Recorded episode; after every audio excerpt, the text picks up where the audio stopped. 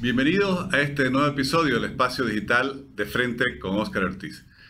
Conversaremos con Jaime Dunde Ávila, máster en Administración de Empresas, experto en lo que es finanzas, mercado de valores, asesor y consultor a nivel internacional en materia de legislación económica. Él ha escrito en, en la publicación Ideas y Debates un artículo muy interesante titulado El modelo económico, social, comunitario y productivo, un modelo agotado. Jaime, muchísimas gracias por aceptar nuestra invitación. Oscar, el gusto es mío. Gracias, Jaime. Quería un poco que nos comente para la gente que nos sigas por las redes sociales cuáles son las ideas centrales que te llevan a concluir que este modelo que siempre se le atribuyó eh, el ser el, el, origen, por así decirlo, lo que se llamó la bonanza económica boliviana, esté agotado? Bueno, eh, eh, básicamente tenemos que remontarnos a la idea central del modelo, ¿no es cierto? Porque este es un modelo que tiene eh, básicamente cuatro pilares, y como lo explico ahí en el artículo, que es el buscar el crecimiento y desarrollo con base en el aprovechamiento de los recursos naturales, un tema bien importante, a pesar de que se nos ha hablado de que vamos a tener una economía más independiente, industrializada, etcétera, etcétera, en realidad va por el aprovechamiento de los recursos naturales eh, y, y, va a través de aprovechar los excedentes económicos que ciertos sectores estratégicos eh, eh, generan a través de los hidrocarburos, minería, etcétera, etcétera. Y lo que hace es capturar estos excedentes, estos recursos, ¿no es cierto? Y el Estado como un, como un mecanismo de redistribución, lo que va a hacer es pues llevarlos a hacia la población a través de la redistribución, eh, a través de los bonos que conocemos, Juancito Pinto, Renta Dignidad, Juana Zurduy, etcétera, etcétera, y hacia otras industrias donde hay también un componente bien importante de, también de, empresas, ¿no es cierto? Entonces, en este rol, el Estado interviene en la economía, eh, eh, básicamente como el planificador, como el empresario, el inversionista, como un regulador, por supuesto que lo es, el gran benefactor, promotor y banquero, ¿no? Pero para que esto funcione, volvemos a uno de los pilares, que es el aprovechamiento del excedente económico que se produce por los recursos naturales. Entonces, evidentemente, cuando vemos, ¿no es cierto?, de que, de, que este modelo eh, eh, en realidad aprovecha todos los descubrimientos hidrocarburíferos que se hacen en realidad eh, entre los años 70 y, el año 2000 básicamente, que es donde se, se hace la gran exploración petrolera del, del país, eh, eh, llega este, este gobierno a implementar este modelo, más allá también que aprovecha ya eh, que estaba en funcionamiento la ley de, hidrocarburos, la 3058, donde se crea el IDH y las regalías. Entonces hay una gran cantidad de dinero y lo aprovecha. Entonces, la lógica dice que este modelo se va a tener que agotar el momento que esta fuente de ingresos generada en, en, gobiernos anteriores se va a acabar. Entonces, eso me lleva a decir, bueno, miren, este modelo nació con una fecha de expiración, su propio pilar que dice aprovechamiento del excedente económico, me está diciendo de que va a terminar el día que esos excedentes terminan. Y en realidad el modelo se agotó, la verdad, en 2014 y hasta ahora lo hemos estado pateando hacia adelante, reemplazando los ingresos de hidrocarburos por deuda básica. ¿Y cómo afrontar eh, las consecuencias del agotamiento del modelo, estimado Jaime? Bueno, el, el tema sería eh, eh, comprender que una economía crece también con, otros mecanismos, ¿no es cierto? lo, que pasa es que para entender el crecimiento de una economía debemos quedar claros de que básicamente el, crecimiento viene a través del, consumo, viene a través del, gasto público, viene a través de la inversión y a través de las exportaciones. Esos son básicamente los cuatro motores de cualquier economía, de cualquier país para crecer. ¿Y qué es lo que sucede? Este modelo de, estos cuatro motores, ¿no es cierto?, que tiene un componente de demanda externa, que serían las exportaciones y demanda interna, eh, solo se concentra en, por su característica de capturar recursos y redistribuirlos, se concentra básicamente en el consumo y en el gasto público, ¿cierto? Ese esos, son, esos son los dos motores de los cuatro que tiene una economía, esos son los dos motores con los cuales crecemos. Entonces, ¿cómo recomponemos esto? Pues lo que hay que hacer, eh, estimado Oscar, es activar los otros dos motores que los tenemos prácticamente apagados, ¿no es cierto? El motor de la inversión, el motor de las, de las exportaciones. y es más, eh, somos testigos que gracias a las exportaciones, gracias a que subieron de nuevo el precio de los commodities por el conflicto eh, eh, Rusia-Ucrania y previamente por, por la demanda excesiva que había por commodities en el mundo después de la pandemia, eso nos ha ayudado a, ganar más tiempo en este, en este modelo. Entonces, eh, respondiendo a tu pregunta, es, debemos cambiar de motores. Vamos por la inversión, vamos por la exportación, pero lamentablemente no vemos que el gobierno quiere ir por ahí de manera decisiva. Bueno, eso justamente te iba a preguntar, porque claro, al final la responsabilidad sobre el modelo eh, la tienen las autoridades económicas que están en función de gobierno. Las actuales autoridades económicas son las que además promovieron y, por así decir, eh, diseñaron eh, el mismo y no se observa señales que ellos entiendan que el modelo se ha agotado. ¿Cuál es tu, tu proyección, tu percepción sobre el futuro del país si seguimos apostando a un modelo que lo denominas ya agotado? Sí, y mira, y te digo una cosa que, que, creo que es, es fundamental para entender lo que está pasando. Si hay una cosa que es admirable en este gobierno, es cómo, a pesar de las diferencias internas que tienen, a pesar de toda la controversia que hay, ¿no es cierto?, entre los evistas y los arcistas y todo lo que estamos escuchando, pueden discutir todo menos el modelo. O sea, el modelo es casi una religión para, para el movimiento al socialismo y discuten absolutamente todo menos este modelo. Es por eso digo, es casi como una religión, es casi como una Biblia y ellos no la van a, no la van a tocar, ¿no? Entonces, el, el, problema es que si seguimos con eso, pues ya estamos viendo resultados, ¿no es cierto? Donde el exceso de gasto, el exceso de consumo, eh, no solo que nos ha incrementado la deuda pública a niveles, cuando ya tomamos en cuenta la deuda interna con la deuda externa, eh, los más de 5 mil millones que el Banco Central le ha prestado a las empresas públicas. Cuando sumamos eso, ya estamos casi llegando al 83, 84% del, del, del, Producto Interno Bruto. Y, y, obviamente todo este gasto inmenso y este consumo también se ha estado financiando, obviamente, con las reservas internacionales. Ya estamos escuchando cómo las reservas han llegado a niveles ya muy bajos, especialmente en efectivo. Y déjame poner un, pequeñito ejemplo de cómo crece realmente una economía y, cómo debería crecer, porque el PIB por sí mismo, ¿no es cierto?, no nos dice mucho. El, Producto Interno Bruto por sí mismo no es más que un número muy frío y crecimiento no necesariamente significa desarrollo. Entonces, el Producto Interno Bruto, ¿no es cierto?, un país debería crecer por consumo, inversión, gasto y exportaciones. Entonces, digamos que soy una economía que ha producido 10 granos de, de maíz, entonces me consumo cinco, invierto dos, ¿no es cierto?, para sembrar de nuevo, gasto dos granos adicionales para, para poder cosechar, ¿no es cierto? Hasta ahí tengo nueve y exporto uno, ¿no es cierto? Entonces, ¿qué pasa en un modelo donde de los 10 granos de maíz que has producido, te consumes cinco y te gastas cinco?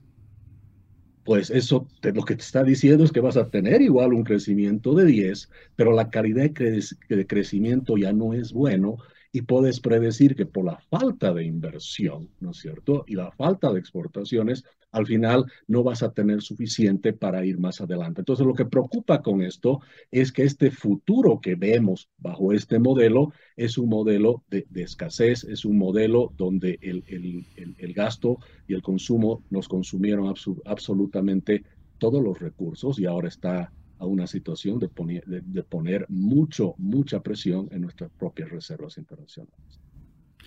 Jaime, mencionabas que, y sobre todo pensando en el futuro del país, porque en un momento habrá que eh, tomar, no sé, nuevas políticas que permitan superar los problemas eh, que se proyectan.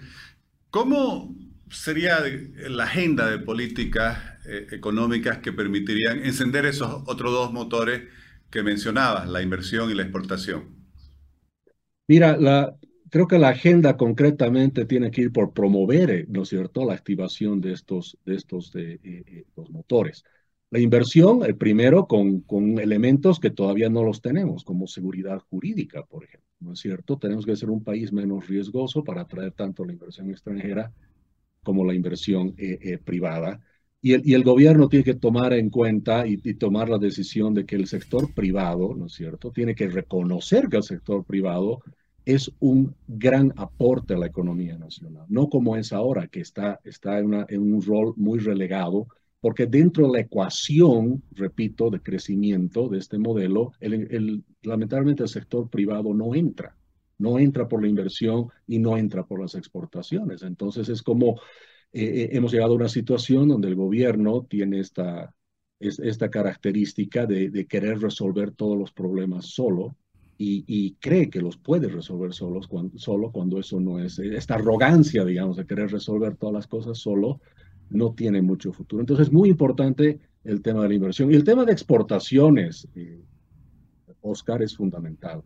Es más, yo creo que puede ser lo que más rápidamente podría ayudarnos a salir de esta crisis y, a proteger nuestras reservas internacionales desde el punto de vista de hacerlas crecer, ¿no es cierto? A ver, una región como Santa Cruz, donde se produce básicamente más del 30% de, de, las, de las exportaciones, una, una región que produce el 70% de los alimentos, es una región que nos puede ayudar muchísimo en salir adelante, por ejemplo, con la biotecnología. Yo creo que debemos sincerarnos porque la biotecnología es un elemento que podría Hoy, si se toma la decisión de hacerlo, en apenas seis o nueve meses o una próxima campaña ya podríamos ver los resultados y podríamos traer pues más ingresos y divisas eh, para el país y sería el motor de activación más rápida. La inversión todavía va a tomar su tiempo, significa eh, cambiar leyes, eh, dar un mensaje al mundo de que somos seguros, dar un mensaje a los bolivianos de que somos seguros y se va a respetar, respetar la inversión y eso va a tomar mucho tiempo, lamentablemente. Jaime, y frente a la circunstancia de la economía internacional, vos que me consta que haces un permanente seguimiento de lo que pasa a, nivel global, se habla mucho eh, de, una posible recesión. Eh, ¿Cuál es tu percepción sobre ello y cómo Bolivia debiera prepararse para estas eh, circunstancias internacionales adversas?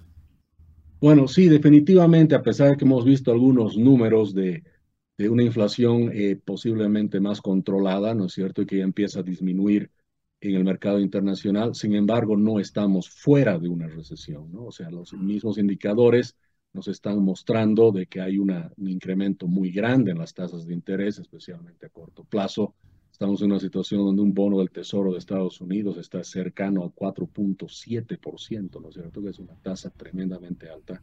Y obviamente lo que está sucediendo a nivel mundial es que para combatir la inflación se está enfriando las economías, se está, se está eh, eh, posiblemente yendo hacia una, hacia una recesión. Y como país, obviamente, eh, debemos estar muy cautelosos ante esa posibilidad, porque el primer efecto que vamos a tener es obviamente con esta subida de de tasas de interés. Primero es que la posibilidad de ir a los mercados internacionales para poder financiar prácticamente el, el, el, 20%, perdón, el 30% de la inversión pública ya no es eh, una realidad. Pensábamos ir al mercado internacional este año por 2 mil millones de dólares y con estas tasas de interés. Y en caso de que entremos en una recesión que puede ser más complejo, estas tasas podrían ser eh, aún más inalcanzables, ¿no es cierto? Eso, eso por un lado. Y por el otro lado, otro, otro de los factores de alguna manera económicos que se han vuelto un patrimonio de los bolivianos es la inflación baja, ¿cierto? Pero justamente si, si, si tenemos más desequilibrios en la economía internacional, eh, eh, los precios internacionales empiezan a subir y eso obviamente se va a empezar a filtrar como que ya se está filtrando a la economía boliviana, ¿no es cierto? Ya estamos, hemos terminado el 2022 con una inflación sobre el 3%, que aunque relativamente es baja, es tres veces o más de tres veces más alta de lo que fue el 2021. Entonces, Bolivia no es una isla y va a empezar a, verse afectada por, otro por, muchos lados. Y el otro tema también que sucede cuando tienes estos aspectos de tasas de interés altas en otros países, ¿no es cierto? A pesar de que estén en recesión, el dinero se mueve, las divisas se mueven y es muy posible que empecemos a ver, es más, creo que ya está sucediendo en el país, donde ciertos, eh, ciertos dólares o ciertos, ciertos ahorros en dólares de la, de la ciudadanía boliviana se empiezan a trasladar hacia otros países donde hay mejor seguridad jurídica y encima hay tasas de interés también que son más altas. Jaime, durante muchos años en nuestro país, pero también a nivel internacional, parecía que la economía había sido había dejado de ser algo por lo cual preocuparse, como que en el llamado superciclo eh, de las materias primas entre el 2006 y el 2014, las economías marchaban, incluso a pesar de algunas políticas económicas erradas en distintos sistemas políticos. Sin embargo, hoy nuevamente estamos hablando de inflación, de recesión, en, muchos países de evaluación. Eh, está claro que hay otros contextos muy diferentes que es el que viene en los próximos años. Sí, definitivamente. Y sabes que hay un factor también que, que, que, que, es importante cuando vemos desde el punto de vista de la economía mundial, ¿no es cierto? Porque, a ver, siempre hemos tenido, eh, especialmente los países emergentes, alguna locomotora, por decirlo de alguna manera, ¿no? En el, eh, mundo que ha estado jalando al resto de, las economías, ya sea Estados Unidos eh, generalmente, ¿no es cierto? o la India en su momento y, la China y qué sé yo. Entonces, eh, eh, justamente hasta el 2008, la gran locomotora mundial, como todos sabemos, era prácticamente Estados Unidos, ¿no es cierto? Y, después de la crisis inmobiliaria del 2008, pues, ¿qué es lo que sucede? Estados Unidos ya entra en una recesión muy, muy grande y, y ese su rol de locomotora es tomado por la China.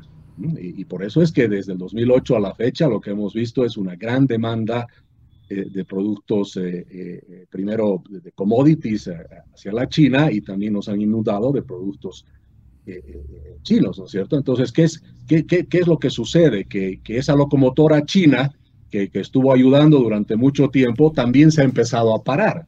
Entonces tienes Estados Unidos entrando en una recesión, y una China que ya no crece, ¿no es cierto?, a los dos dígitos, 11, 12% de antes, sino ya tiene un crecimiento más del alrededor del 3%. Entonces, que nos, se acabaron las locomotoras en el mundo, en otras palabras, y por supuesto países como Bolivia, que somos especialmente, repito, por este modelo, muy dependientes de los recursos naturales y la demanda internacional por los commodities, pues somos, vamos a ser uno de los países de ser más afectados, por supuesto, porque ya no tenemos estas locomotoras que jalaban y nos jalaban a nosotros, por supuesto.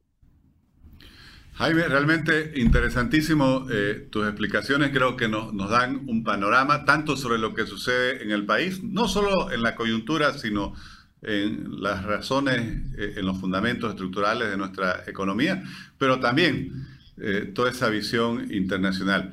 Te agradezco mucho, Jaime, por haber aceptado nuestra invitación y compartir tus ideas y tu análisis en este episodio de nuestro programa digital. Gracias a ti, eh, Oscar. Un gusto estar en tu programa como siempre. Muchas gracias.